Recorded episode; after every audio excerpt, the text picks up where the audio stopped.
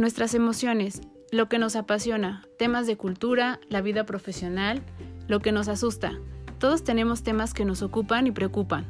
Cada semana hablaremos acerca de un tema distinto en Pretextos para un café. Aprenderás de los expertos con los que hablaré y podrás encontrar recursos, ideas e inspiración para tu crecimiento personal. Yo soy Claudia García, ve por tu café que ya vamos a comenzar.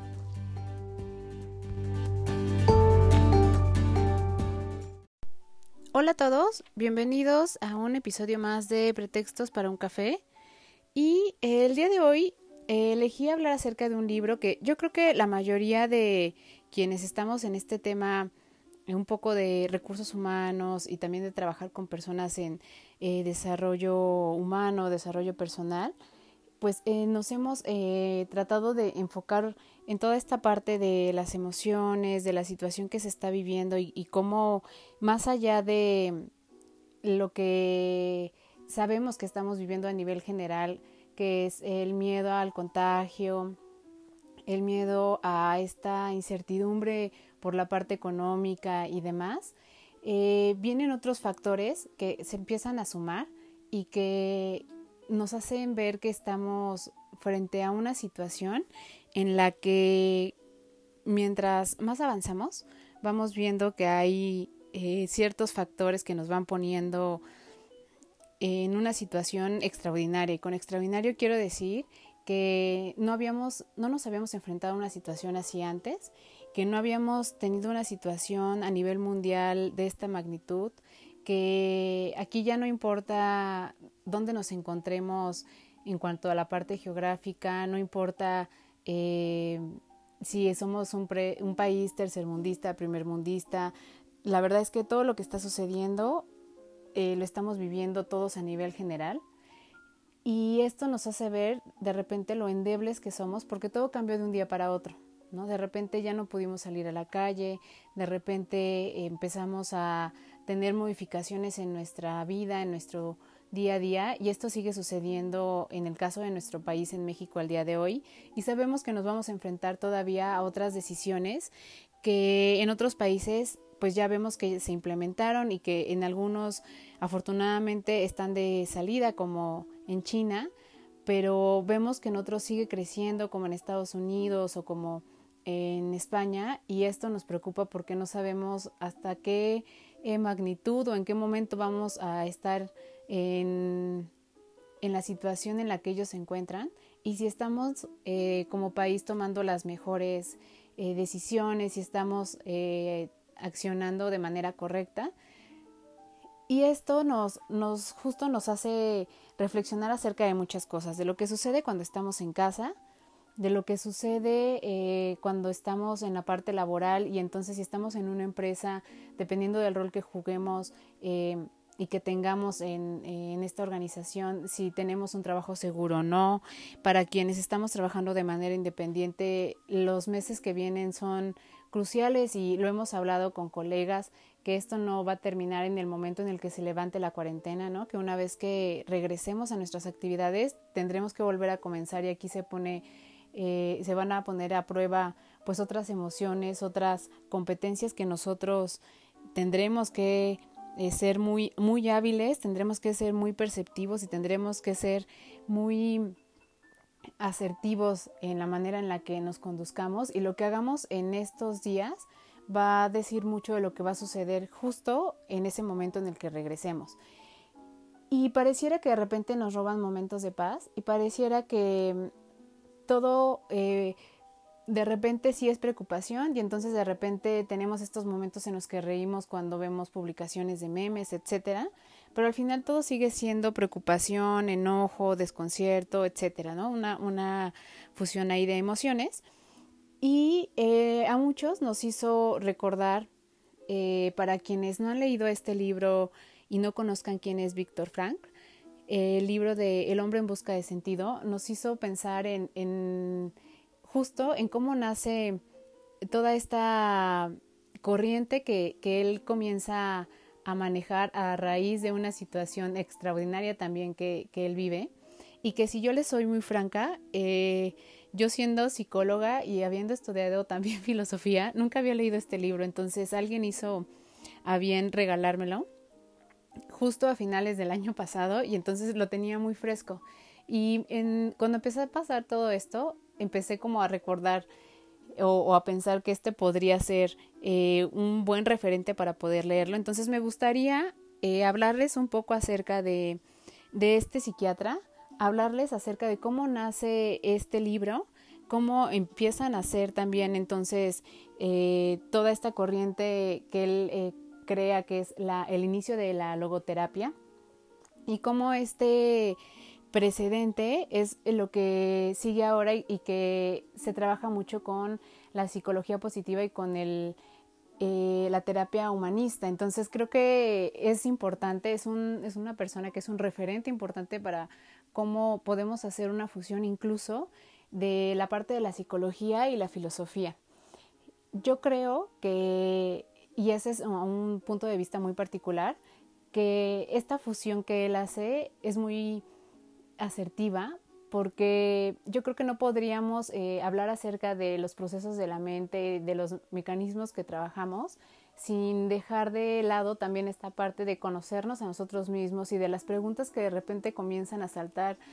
en la parte existencialista y que nos llevan justo a cuestionarnos, como en momentos como este, qué está sucediendo con nuestra vida,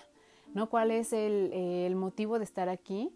Cuál es el objetivo de lo que sucede y el cuestionarnos acerca de esto nos hace pensar necesariamente acerca de nosotros y de cómo nos movemos en el mundo y, a empezar a tomar decisiones. Entonces creo que, que eh, si bien él desarrolló esto en un momento en el que pocas personas se habrían dado esta oportunidad de trabajar y crear de la manera en que él lo hizo,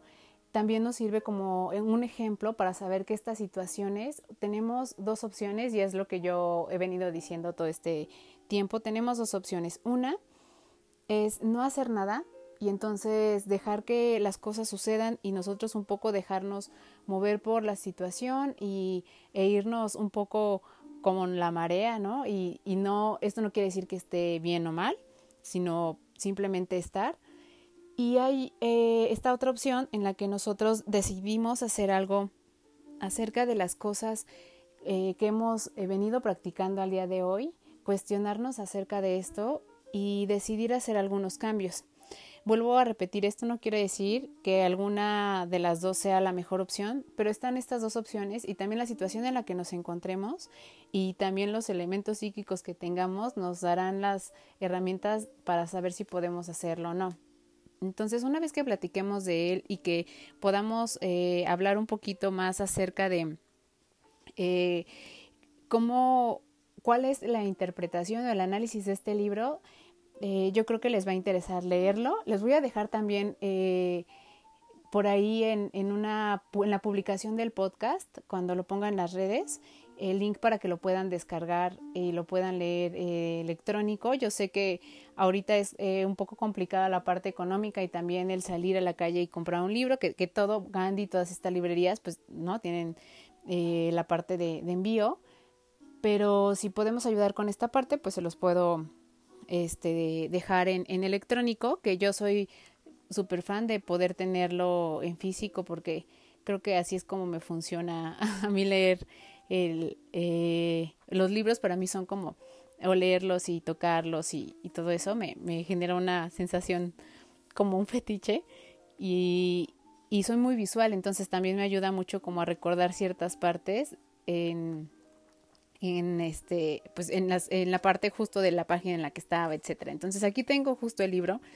y este, y pues vamos a hablar un poquito más acerca de cómo nació esto, darle una interpretación. Y de verdad yo creo que si se dan esta oportunidad de leerlo y si eh, ponemos un poquito de atención, les robo un poco de atención para que puedan eh, entender cómo nace y esta teoría y cómo eh, él la trabaja en las condiciones en las que la trabajó, les va a dejar, les va a asombrar para bien. Entonces podremos empezar hablando un poquito acerca de Víctor Frank. Pues bueno, eh, Víctor Frank, él es, era psiquiatra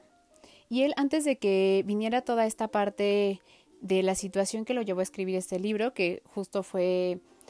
tuvo la desafortuna de, ser, eh, pues parte de los prisioneros de la Segunda Guerra Mundial y están en estar en diferentes campos de concentración junto con su familia. Entonces, previo a esto, pues él era psiquiatra, él estuvo influenciado o su corriente, la corriente que más le, funcionaba y le atraía tenía que ver con el psicoanálisis y eh, tenía como un gusto por la parte justo de la filosofía, más de la parte existencialista y, congeniaba un poco con, algunas teorías y con algunos em, eh, interpretaciones o, o algunas, eh, pues sí, teorías que, que, trabajaba Sartre y entonces él, él, él, sí estaba como muy de este lado del, del existencialismo y él eh, trató de abundar en el tratamiento de alteraciones mentales justo desde esta perspectiva existencialista, que lo, es como hoy se trabaja la psicología humanista. Entonces, un poco les hablo de esto para entender el contexto en el que surge toda esta parte de la logoterapia. Él, lo que él decía es que uno de, de los principales factores o fenómenos que más se destacan en la parte de la psicología son el dolor y la tristeza, que estos fenómenos son en los que más estamos constantemente moviéndonos las personas y que mucho de nuestras acciones o de nuestras vivencias se mueven por, por estos canales de, de estas eh, vivencias pues de alguna manera de malestar, no negativas, no lo voy a decir así, sino de, de malestar, y que entonces eh, lo que nosotros solemos hacer es que sentimos que, que todo nuestro mundo se mueve con esto, que empezamos a ver todo desde esta perspectiva triste, desde esta perspectiva del desánimo, ¿no? Y entonces este es un factor que nos impide disfrutar la vida. Él empieza a preguntarse acerca de, de por qué somos infelices. Y, entonces se da cuenta de cómo nos estancamos y cómo nos eh, de repente nos quedamos atorados en esta parte de la tristeza y dejamos que todos los canales que de nuestra vida que sigan fluyendo se vayan justo por esta vía y no les damos cabida a otra manera de ver las, las cosas. Esto es como él lo empezaba a concebir previo a esta teoría que comenzó a construir, ¿no? Y eh, Incluso eh, él, eh, previo a, que esto sucediera, él trabajó con, con jóvenes que estaban como en un estrés muy, muy profundo y que este estrés les provocaba momentos de infelicidad, de tristeza y que podían ser incluso puntos que los llevaran al suicidio. Entonces él empezó, empezó a, tratar de entender también esto, estas experiencias que ellos tenían, cómo no podían sobrevivir, por llamarlo así, a estas experiencias. Y entonces es aquí donde empieza a poner en juego esta parte de la psiquiatría, de involucrar un poco la parte del psicoanálisis y la parte de la filosofía para poder entender cómo un proceso mental también tiene que ver con una explicación acerca del mundo. Entonces, algo, un mecanismo acerca de cómo nosotros nos movemos o de cómo concebimos las cosas, también tiene que ver con la interpretación que le damos acerca de lo externo. Yo sé que a lo mejor, eh, si no estamos muy familiarizados con esto, puede sonar como extraño, pero la diferencia entre la psicología y la filosofía es que la psicología nos dice cómo son los procesos mentales, ¿no? Y entonces, ¿por qué nuestras conductas son de cierta manera y por qué reaccionamos hasta a ciertos estímulos? E incluso vemos un poco la parte también fisiológica para poder comprenderlo. Pero la filosofía lo que hace es, una vez que entendemos cómo es el proceso de pensamiento, se vuelve más complicada la filosofía porque en ese proceso de pensamiento pueden llegar muchísimas ideas, ¿no? Y entonces es aquí es donde empiezan a jugar eh, estas teorías justo del existencialismo, vemos esta parte del lenguaje, de cómo se concibe la ética, de cómo se concibe incluso lo bello, todas estas cosas que nosotros tenemos en la parte social y que algunos autores pues empiezan a cuestionarse, ¿no? Y entonces empiezan a tener sus propias interpretaciones y teorías acerca del ser, eh, etcétera. Entonces no vamos a, ahondar un poco en eso, pero para entender un poco estas dos dimensiones y entender por qué eh, él conjugaba ambas, aunque parecían lo mismo, en realidad no. Y él justo lo que quería era entender por qué nuestra apreciación de lo externo llegaba a viciarse un poco más con, con esta parte de malestar y entonces eh, nos era mucho más fácil inundarnos con esta parte de no felicidad, ¿no? En esta eh, búsqueda incluso de, nosotros querer estar felices, pareciera que, que hacíamos lo contrario. Entonces empieza a darle más importancia a la búsqueda, a la búsqueda de la felicidad por medio de, de la filosofía. Y aquí es donde hace esta combinación, como decíamos, para poder encontrar un ajuste entre lo que se experimenta y lo que, la, lo que se piensa para no caer en la parte de la infelicidad, ¿no? Entonces, aquí es donde empieza un poco como ya a, trabajar eh, esta información eh, Víctor Frank. Y empieza a, desarrollar una psicología existencial. Yo la verdad es que nunca había escuchado este término, me parece muy interesante y sin querer, de repente hay cosas que, que yo eh, en algún momento llegué a interpretar así cuando veía algunos autores o algunos libros y no sabía que podía existir este término. Entonces me hace mucho sentido cuando, cuando lo pude leer y cuando pude conocer cómo se concibe toda esta parte de la logoterapia, me hizo mucho más sentido lo, lo pude comprender. Y eh, ¿qué, es lo que sucede con, con este desarrollo de esta psicología existencial? Que lo que él eh, trata de explicar es la idea de que el bienestar y la salud mental tiene mucho que ver con el modo en el que se le da sentido a la existencia vital. Entonces, eh, esto lo que quiere decir es que nosotros podemos tener una experiencia, la que sea, y la manera en cómo interpretamos nosotros esta experiencia es la que con la que nosotros vamos a vivir. Esta experiencia puede ser la misma para cinco personas que estamos viviéndola, pero el solo, de, el solo hecho de tener, eh, de que en nuestra concepción de las cosas eh, esté permeado por diferentes creencias, por eh, diferentes vivencias, etcétera, hace que nosotros le demos un sentido diferente. Y entonces esta es la parte importante que, que es con la que nosotros nos vamos a quedar. Y entonces no tiene que ver con la experiencia en sí, sino con lo que nosotros interpretamos de, ella, ¿no? Y entonces esto es lo que él empieza a trabajar cuando estudia a estos eh, chicos que están como en, en, son estudiantes que están viviendo mucho estrés y que él eh, trata de estudiar la depresión y por qué puede llevarlos al suicidio y trata de brindar como apoyo en, en este sentido para, para poder, eh, pues sí, darlos, darles como un soporte. Pero toda esta parte del estudio que él estaba haciendo se ve interrumpida justo porque viene esta, esta vivencia en la que pues parte, ¿no? Como todos sabemos de lo que se vivió en la Segunda Guerra Mundial, que ahora podemos tener acceso a documentales, a películas, a videos, eh, ya no es tan necesario que alguien ¿no? pueda llegar a contárnoslo en un libro, lo podemos ver y puede quedarnos muy claro el tema que se vivió y cómo se vivió este tema de deshumanización en los campos de concentración. Entonces, él va junto con su familia a estos campos de concentración y entonces él empieza a, escribir cuando está justo como eh, uno de, de estos eh, pues judíos que, que, le, que le toca estar dentro del campo y estando con jornadas de trabajo como cualquier otro, eh, pues sí, eh, judío que, que, está dentro de los campos de exterminio, él empieza a escribir justo este libro de El hombre en busca de sentido. Él lo escribe en 1946 y lo que él trata o, lo que nosotros cuando vemos una sinopsis acerca de este libro, lo que nosotros podemos encontrar es que él le da un sentido al sufrimiento y hace que éste se experimente de una manera mucho más llevadera, haciendo que éste pase a incorporarse a la narrativa de la propia historia vital como si fuera un elemento más, ¿no? Y, que entonces nosotros podamos dejar esa experiencia en el pasado y podamos seguir adelante y que no sea una experiencia que nos eh, predetermine y que eh, por ende todas las experiencias que sigan tengan que estar permeadas por,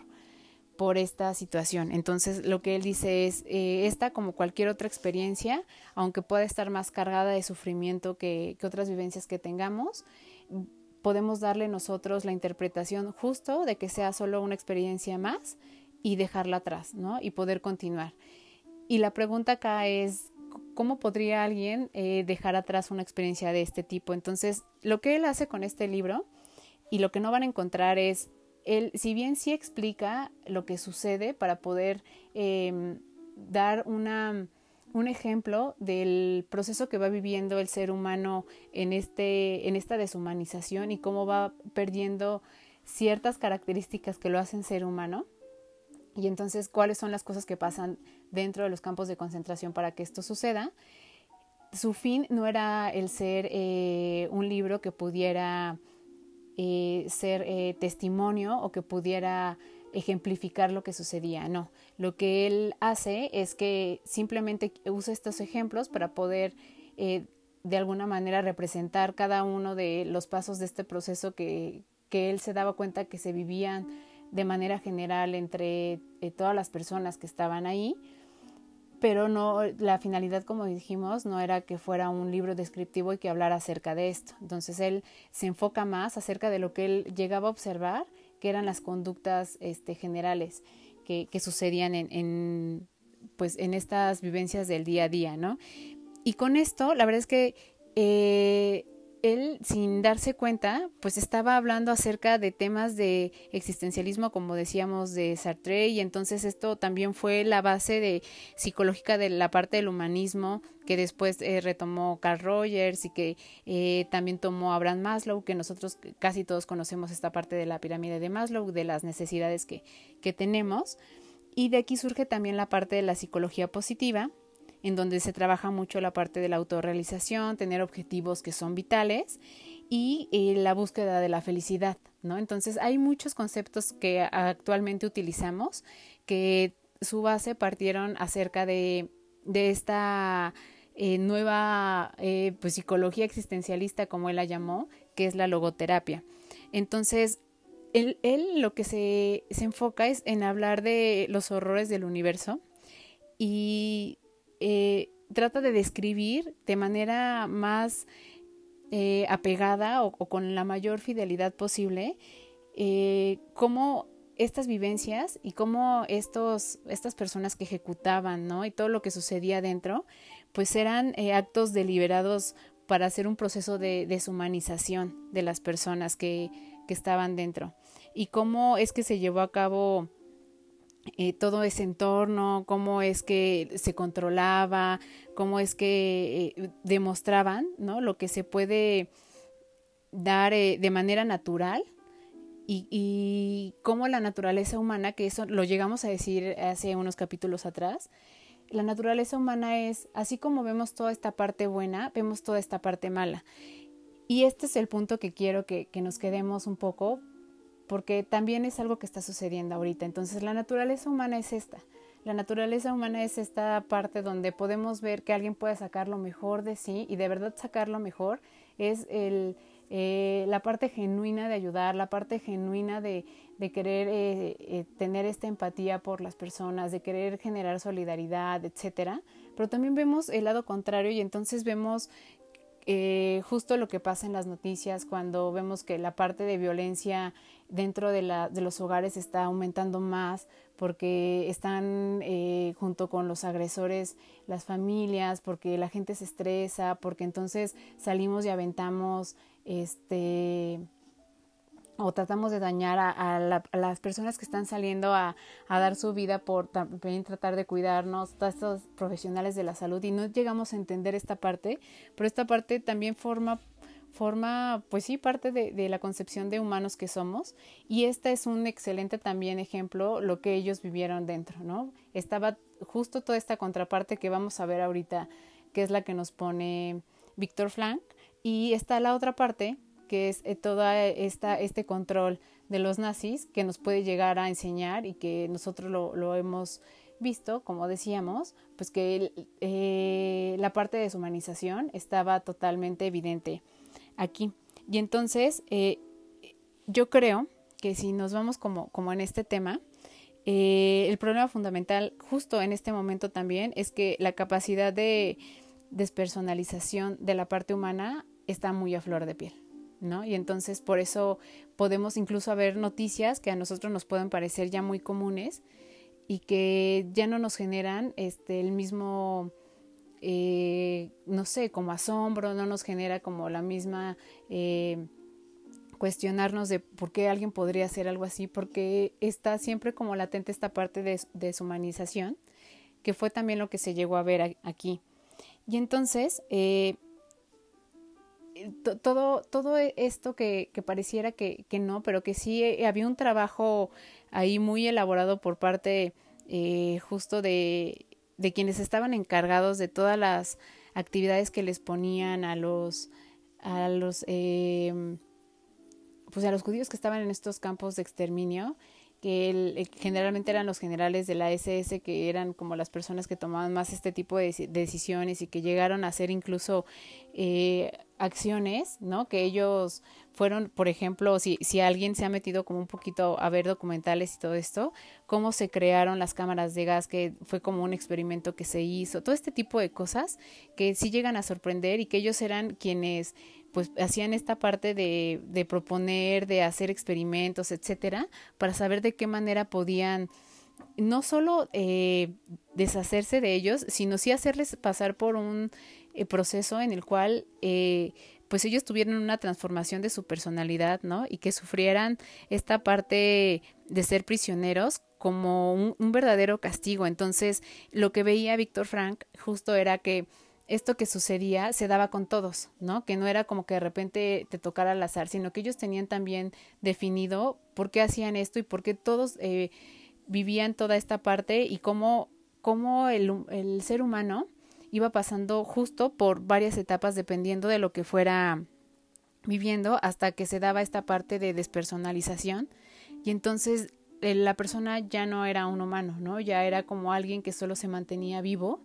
y que eh, lo único que aspiraba era la parte de que llegara eh, el momento de comer y ya, ¿no? O sea, no había nada de ilusiones, no había nada de objetivos, no había nada de esperanzas, había una total acabar con la persona y solo dejarlo como, pues como un, ente mecánico que lo único que, quería era pasar un día más y vivir un día más eh, por solo hecho de respirar.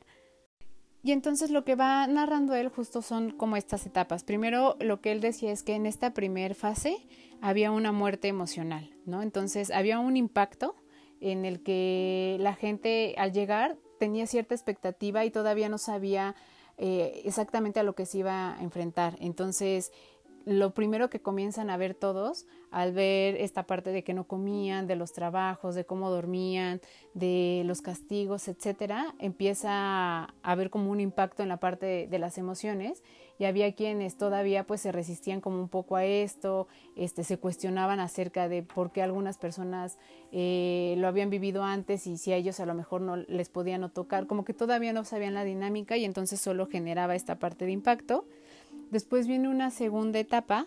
en donde ya hay una apatía generalizada y esto era que había ya un embotamiento emocional. Al haber un sufrimiento que ya era continuo, que ya, ya ellos lo veían, que era, no eran episodios que se hubieran dado por una situación que hubiese sucedido y que entonces estos eh, eh, nazis pudieran eh, reprender a las personas que hubieran hecho o que hubieran violado alguna norma o X cosa,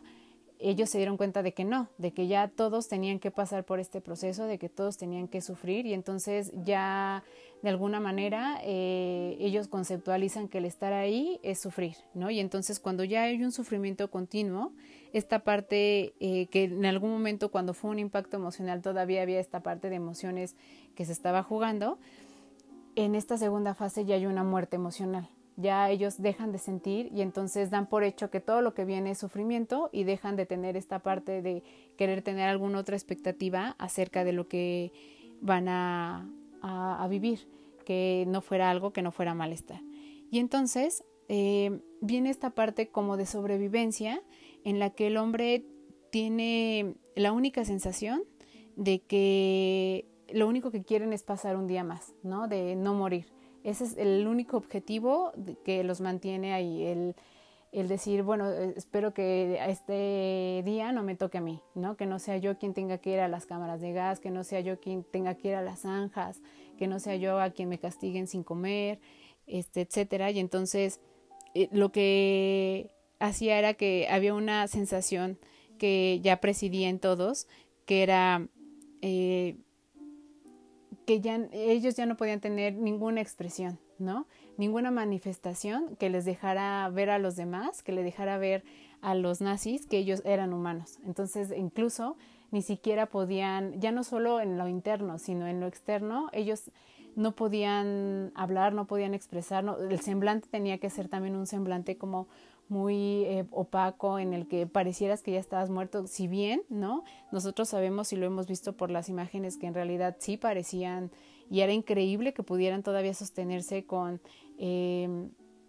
la, cantidad de pues de desgaste físico que ya existía y que estaban incluso en la parte ya de, de los huesos, era, era increíble ver que, aún estaban manteniéndose de pie, pero incluso también esta parte creo yo, como de, dar una imagen de muerte, era algo que también eh, se estaba representando en externo y que se vivía en lo interno. Y entonces, eh, aquí es donde justo Víctor Frank empieza a trabajar esta parte y dice, a ver, eh, en esta parte del existencialismo y en esta parte de toda la concepción que tenía de, que la interpretación que nosotros le damos a las vivencias son las que, las que nos nosotros nos quedamos y son las que prevalecen, eh, él empieza a demostrar que justo en las peores condiciones vitales, que, cualquiera se puede imaginar que creo que las peores siguen siendo este ejemplo de, de lo que se vivió en los campos de concentración en la Segunda Guerra Mundial, aún así era posible encontrar un sentido a la vida y seguir conservando la dignidad humana. Entonces, a mí me, me, esta parte es donde me empieza a dar esta sensación que digo, híjole, qué complicado, qué difícil, y no me puedo imaginar a alguien que esté pasando por esto, donde incluso tu dignidad la, la pisotean, ¿no? Y donde, como decíamos, cualquier eh, muestra de que eres un humano, para ellos era un símbolo de represión y entonces de castigo, etcétera. Eh, que él hable de dignidad humana dice muchísimo. Entonces también te hace cuestionarte acerca de qué es la dignidad y de, de cómo eh, hay cosas que no te puede quitar nadie, ¿no? Y entonces te pueden quitar la libertad y te pueden quitar la ropa y te pueden quitar este, la, eh, la experiencia de comer y la experiencia de convivir y, y el, poder expresar un pensamiento, lo que sea, pero nadie te puede quitar la parte de voluntad que puedes tener. Y esto es súper importante y esto es algo que quisiera que rescatáramos para lo que estamos viviendo actualmente. Él eh, trataba como mucho de, de asirse de una eh, frase de Nietzsche que dice, quien tiene un porqué para vivir puede soportar casi cualquier cómo. Y entonces eh, a él esto le hace justo mucho sentido para poder explicar cómo es que esto es interno y que esto, en esto, no, por más golpes que pudieras tener, por más hambre que pudieras vivir, esta parte nadie la podía manipular, ¿no? Incluso eh, es algo que ni siquiera tenías que esconder, es algo que tú sabes que está dentro de ti y con solo saber lo que está y trabajarlo eh, es que existe. Y entonces esto es lo que le da todavía mucho más fuerza, pero yo creo que no es nada, nada sencillo. Entonces eh, aquí él se empezó a dar cuenta que quienes tenían más posibilidades de sobrevivir eran estas personas que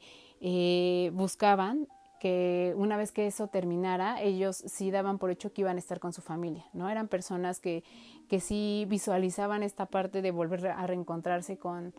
con las personas que amaban, que esto en algún momento iba a terminar y que iban a estar otra vez como antes.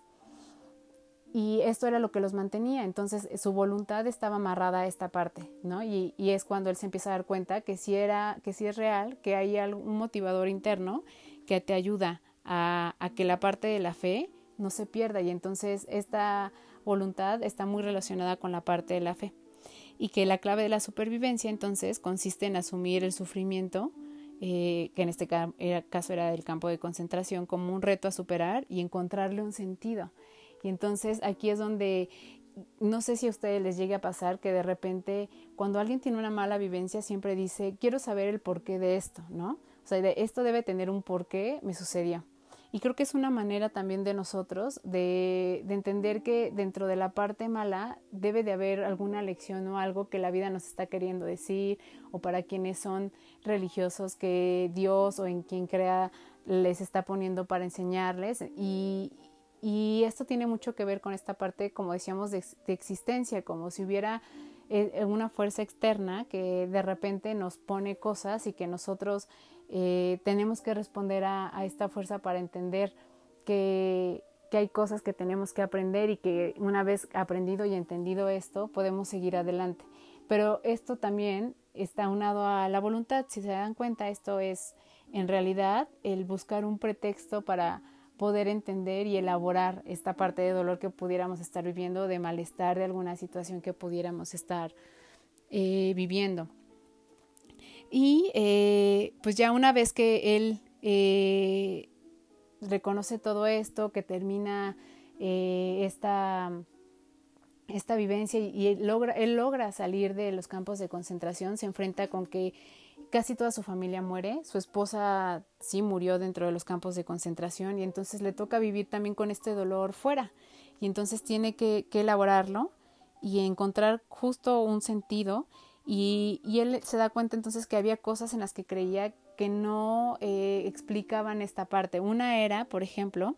que lo que distingue al hombre no es la voluntad del placer, como lo decía Freud, y entonces, como se ve en el psicoanálisis, que tampoco es la voluntad del poder, como lo dice Adler, y lo, que es también psicoanalista, o era psicoanalista, Nietzsche, que es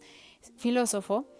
y que entonces hay una voluntad del sentido, y que esta es la que lucha por encontrar un sentido a la vida, que es la primera fuerza motivadora del ser humano, ¿no? Y entonces dice él, eh, esto va mucho más allá de un bienestar que pudiera ser la parte de placer y algo que pudiéramos controlar. Esto tiene que ver con encontrar un objetivo de nuestra existencia y eh, es donde empieza a hablar justo de la autotrascendencia, que esto creo que también es muy importante, porque busca, la autotrascendencia lo que busca es eh, dar un sentido fuera de nosotros, fuera de, del mismo eh, ser humano, y es lo que antropológicamente le da como sentido al, al hombre, ¿no?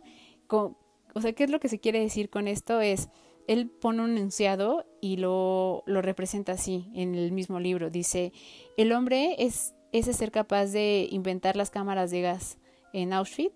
No sé si lo pronuncié bien porque nunca lo pronunció bien pero también el ser que ha entrado en ellas con la cabeza erguida. Esta frase se me hace de lo más fuerte y este, me voy a permitir leerla otra vez aunque no pronuncie bien el campo de concentración. Y entonces él escribe, el hombre es ese ser capaz de inventar las cámaras de gas de Auschwitz, pero también el ser que ha entrado en ellas con la cabeza erguida. Y entonces esta es la parte donde les digo que está justo esta, esta dualidad, ¿no? Y entonces esta es la parte humana que somos. Somos la parte buena, somos la parte mala y a veces no somos ni totalmente buenos ni totalmente malos y entonces hay que reconocernos humanos y sabernos que en cualquier momento podemos actuar del otro lado y podemos ser muy crueles y podemos infringir mucho dolor y podemos eh, ser muy poco empáticos y hay momentos en los que podemos ser todo lo contrario y entonces incluso en esta auto, autotrascendencia, como la decía eh, Víctor Frank, podemos poner cosas fuera de nosotros y entonces hacer que nuestras acciones tengan un objetivo y que es eh, el, hacer que cosas buenas sucedan no solo para nosotros, sino para lo que pasa alrededor, ¿no? Con las personas que convivimos, con, con el lugar en el que estamos, etcétera. Y la verdad es que este, yo creo que este episodio era para hacerlo en, dos partes, porque hay mucha información que nos da. Y yo lo que les puedo recomendar es que de verdad lo, lo lean, que, que lo puedan entender, que, que puedan eh, ponerse justo en esta postura, hacer empatía. Para quienes han eh, escuchado los primeros episodios del podcast, nosotros hablamos, cuando hablamos de empatía en los primeros episodios decíamos que empatía no es ponerse en los zapatos de la otra persona, empatía como tal es eh, ver o ver las cosas desde el sufrimiento del otro. Entonces, esto hace y cambia el sentido completamente de lo que es empatía y en estos momentos es, es así, ¿no? Entonces, si bien no estamos pasando un momento tan difícil como eh, se vivía en los campos de concentración, eh, estamos pasando por un momento complicado, ¿no? Y en donde vemos que se están poniendo en juego nuestra vida, tanto en la parte de la salud como en la parte económica, porque incluso, ¿no? Se dice que hay, que hay dos pandemias, yo creo que hay tres. Una es la, la del COVID, que afecta a la parte de nuestra salud. La otra es la económica. Y la que viene también me parece que es la que nos está afectando en la parte de salud emocional y salud mental. Entonces, esto es súper importante y cuando podemos ver todo esto, nos podemos dar cuenta que muchas cosas están dentro de la interpretación que nosotros demos. Y entonces, cuando lo hemos, hemos hablado de otras cosas, justo nosotros decíamos, nosotros interpretamos, nosotros le damos este, relevancia y peso a muchas de las cosas. Y esto es algo que nosotros podemos eh, también darle un sentido hacia las cosas y decidir cómo queremos vivirlo y decidir cuál va a ser la voluntad que nos va a mantener firmes para estar bien, para este, incluso trabajar por los sueños que tenemos. Esto no para los sueños y los proyectos que teníamos, solo hay que encontrar una manera distinta de hacerlos y algunos sí tendremos que ponerlos pausa, pero con otros podemos avanzar y entonces ver que no hay limitaciones y ver que las limitaciones que pudieran ser como alguna barrera en, en esta parte de interacción las podemos eh, trabajar de otra manera con todas las herramientas que tenemos. Eh, no estamos en una condición como como se vivió en esa época, que creo que sigue siendo la peor de las condiciones que ha vivido el ser humano. Y para cerrar me gustaría leerles eh, un, fragmento del libro, que yo cuando lo leí también fueron de las partes que más me, impactaron. Eh, y me gustaría hablarles un poquito aquí acerca de cómo, cómo creo que con esto se comenzó a hablar acerca de la resiliencia, ¿no? Como les decía, yo creo que este episodio daba para, poder hacerlo en dos y si hablé muy rápido, perdón, pero quería como tratar de, abordar lo más que pudiera acerca de, de este libro y acerca de, de, a mí se me hace súper interesante cómo, cómo lo llevó eh, este psiquiatra y, y, cómo, cómo nosotros de repente no, no podemos tener esta capacidad de hacer las cosas de esta manera y entonces nos preguntamos cómo alguien como él sí, y con estos enunciados los vamos a ver. Primero quisiera decir por qué eh, creo que, aquí es donde comienza la parte del trabajo de resiliencia, que ahora lo, trabajamos mucho, pero que eh, creo que este fue como el pre, ¿no? Y entonces creo que justo este libro de, El hombre en busca del sentido es, sí es una narración autobiográfica, pero como lo estamos diciendo, es una narración autobiográfica de una persona que a pesar de haber eh, padecido pues, de los peores sufrimientos, ¿no? los más atroces físicos, morales, etcétera, fue capaz de mantenerse, eh, pues como de sostenerse y sobreponerse a estos, ¿no? Y entonces la resiliencia, que es la capacidad de sobreponernos a las desgracias traumáticas de, la vida, ¿no? A través de verlo desde el amor y de las relaciones emocionales, etcétera, nos podemos preguntar si Víctor Frank había conseguido mantenerse a flote en estas circunstancias que estamos mencionando, eh, y que incluso creo que no podemos imaginárnoslas, por más que lo vemos, no podemos eh, ni siquiera pensar cómo se podría vivir, ¿no? ¿Por qué nosotros no podríamos hacer lo mismo en las que nos encontramos en este momento? Y para eso entonces quiero cerrar con esta frase del libro y espero que les, que les genere como este impacto que, que a mí me generó y como les decía, les voy a dejar el link para que lo puedan descargar, este, lo puedan eh, leer.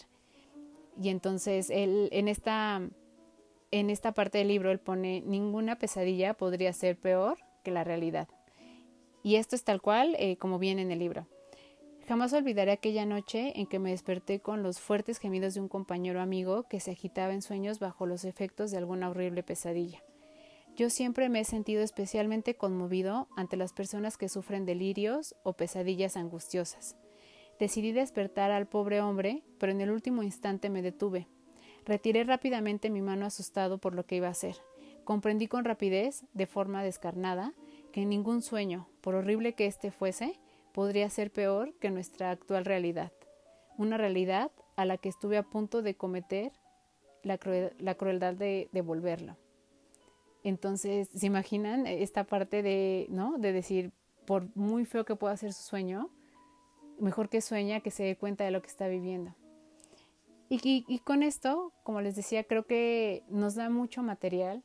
para poder entender y, darnos cuenta que nosotros está al ver las cosas de diferente manera, eh, que la parte de nuestra voluntad es muy importante y que volvemos a reiterar, el trabajo con nosotros mismos es lo que nos va a hacer salir de esta y de muchas circunstancias que se presenten en nuestra vida. Entonces, si pueden leerlo, si quieren que profundicemos más acerca de este tema, también estaría padrísimo. Déjenme como sus comentarios. Perdón si lo dije muy rápido, pero como les decía, traté de, abordar todo. Espero que haya sido como comprensible. Y hace todo el sentido en este momento. Y espero que, por lo menos, lo que yo sí he podido ver es que lo que decíamos, está esta parte de las personas que están generando de verdad desde su esencia y está la otra parte que de repente empieza como un poco a, a irse en esta parte de sacar ventaja y donde su ego les gana y entonces ves publicaciones en las que pareciera que es una competencia, quién tiene más likes y quién tiene más seguidores y qué propuesta se ve mejor para ayudar a los demás. El que ayuda al final ayuda, ¿no? Y no necesitas cantarlo y no necesitas publicarlo y como nosotros decíamos, siempre se publican eh, los éxitos, nunca se publican los fracasos, ¿no? Entonces, eh, con esencia, de verdad, quedémonos con esta satisfacción de hacer las cosas bien, sin tener que externarlo y que la gente nos reconozca esta parte, porque entonces eso no es eh, empatía, ni ayuda, ni solidaridad, eso es engrandecer nuestro ego y, y démonos cuenta qué es lo que necesita en realidad el mundo en este momento. Si decirnos que estamos haciendo las cosas bien o que de verdad nos unamos y hagamos algo en pro de todos. Entonces, pues espero que les haya gustado el tema, espero que no los haya enredado mucho, espero que no les haya aburrido. Y pues nos escuchamos en otro episodio más con otro pretexto para hablar de cosas muy interesantes como estas de la vida y tomar café. Buenas noches.